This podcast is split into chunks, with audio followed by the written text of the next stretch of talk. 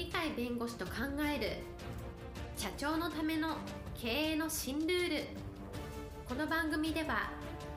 企業が選ぶ弁護士ランキングで税務部門1位に輝き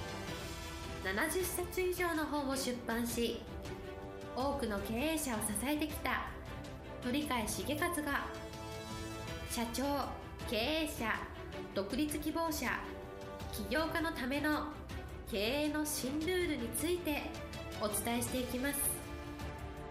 それでは今回の番組をお楽しみください。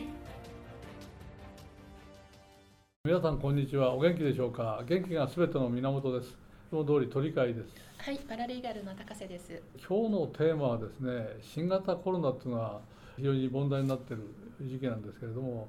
今皆さん方に放送される時にはあまり失敗はなくなったねというぐらいであると嬉しいんですけれどもじゃあそれに関連してデータ情報の分析というのをいろいろと研究されてる方のデータが SNS で出てきてるんでそこは意外と使えるなというのがありましたのでデータ情報の分析の有用性というのをテーマにしたいと思います。はい。え今日のテーマはデータ情報の分析の有用性ということなんですけれども最近 SNS で上がっている何か気になられる情報があるという新型コロナウイルスのあの意外と弱いもので強い人間があるいは感染したとしても自分は全然発症しないと。違った人で体の弱い人に発症して中には死なれる方もいると。こういう特徴があるんですけどもその意味では怖くないっていう一面と拡大のスピードっていうか感染のスピードがすごく速いのでそこで参ったなっていうこの二面性があると思うんですがじゃあ何が感染しやすい状態なのかっていうのをデータ分析してる記事を読みましたところあなかなか使えるじゃないかと。やっぱりデータ情報でいろんな今新しい企業体っていうのが出てきてるの多いんですけどその有用性あたりを本当に納得したのが新型コロナウイルスの拡大についての情報分析ですね。はい、いろんな情報が世間に出回ってますけれども、はい、それをデータ分析という形で整理するということですかね。そうですね。はい、そうすると何をデータあのデータを分析するとそこから何らかの共通点みたいなのを見出して、はい、こういう点がある時には感染しやすいし反対にはそれがない時には感染しにくいとかいうのをデータ分析すると大体の傾向として感染しやすい環境とそうじゃない環境っていうのを分けてくると。それが分かればそこのところに注意を寄せれば感染しやすい環境から感染しにくい環境ちゃんと区分けができるとすると対応策がいろいろ出てくると。いうのがありますのであこれは使えるなと。こういうのはいろんなデータを分析していろんな今企業体がいろんな新しい事業を SNS を利用しながらやってるの多いと思うんですけどこれはやっぱりいろんな経営のためには使えるなというのを実感したということでございます。その新型コロナウイルスのその感染しやすい環境としにくい環境のデータ分析をしてこうそれを明らかにしていく、まあ、こういったのをご覧になって他でも使えるということですかね。そうですね。僕ら言うと法律家なんでそののデータ分析でやるっていう発想が全然ないんですけどこういうのは逆に言うと説得力という意味ではなかなか説得力が得られるようなものでましては経営者からするとデータ情報の分析の仕方によっては新しい市場とか新しい客層とか新しい発見がいろいろとできるのかなというふうに思った次第です。それで一応新型コロナに関しては大体2つの分析が一番重要かなと思ったのは1つは寒い地域と暖かい地域でこれは感染しやすいかどうか決まるよというものともう一つは密閉されて空気が循環しない環境と空気の循環がですね十分にできる環境とやっぱり違いがあるというこの2点が一番大きな違いみたいな感じですね。はいそれで寒いか暖かいかっていうのは地域分析をしてて一番感染しやすい環境として取り上げられているのは中国の武漢と韓国のテグという都市ですけどあとは日本のだったら北海道イタリアだったらロンバルディ州とかこういうのが全部寒い地域冷夏になるような今ちょうど冬ですからそのちょうど寒さがちょうど出てくるような時で時期の問題と同時に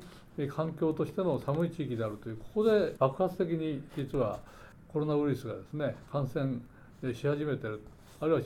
中国の場合今大体収まったようですけど他のところではまだ拡大していると。いうのが一つですね。それに対して暖かい地域として選ばれたのは日本であれば東京とか大阪とか福岡ですね。人口密集地であるにもかかわらず意外と感染してる率はめちゃくちゃ低いと、あとは外国だとシンガポールとかタイ。これも意外と感染しにくい地域として暖かい地域なんねこれ。だからそういう共通項でやっぱり寒い地域は危ないから注意しましょうと暖かい地域を注意は必要だけどそんなにめちゃくちゃ厳しくしなくてもいいのかなというところはないわけではないですね。もう一つがですね空気の循環がいい環境とそうじゃない環境がやっぱり地域差が相当出てきて例えば一番分かりやすいのがダイヤモンド・プリンセス号っていう船が非常に多くの感染をしたっていうのはあの皆さん知ってるんですけどあそこの空気っていうのは循環がなぜやるか全部この船の中の空気を全部循環させるだけで外の空気入れてないと。そしたら汚染されたウイルスが入ってるような空気の循環をずっとやってるんですから全然関係ない人たちにまで全部その菌が配られると。だから爆発的に患者さんみたいなのが増えたと。あるいは感染者と認定されるのが出たということですね。それからあとはもう一番大量的に感染したところがで有名なのは韓国のテグという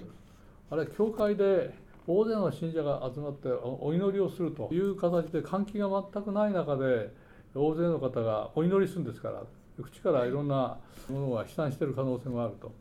いうのでこういうところが非常に空気の入れ替えというか換気が悪いので大量発生した。という可能性がありますね。それに対してあの東京とか大阪とか福岡など満員電車ですから、ここで空気感染が増えてもおかしくないんですけど、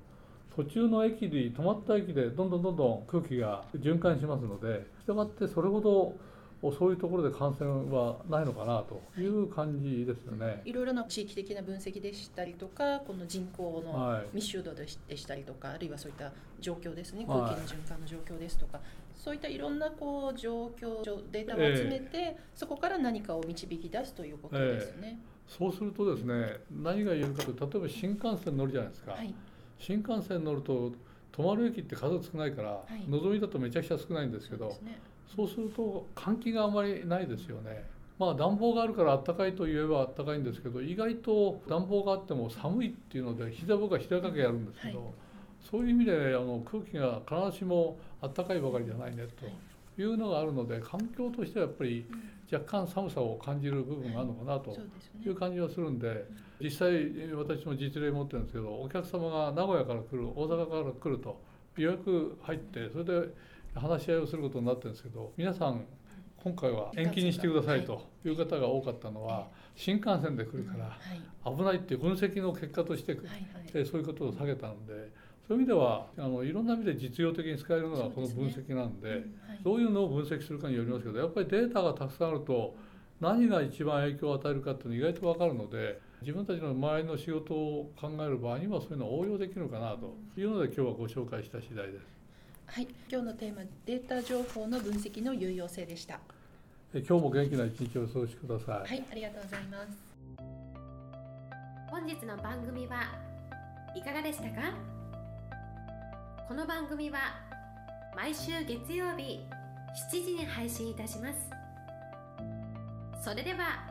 次回の配信を楽しみにお待ちください。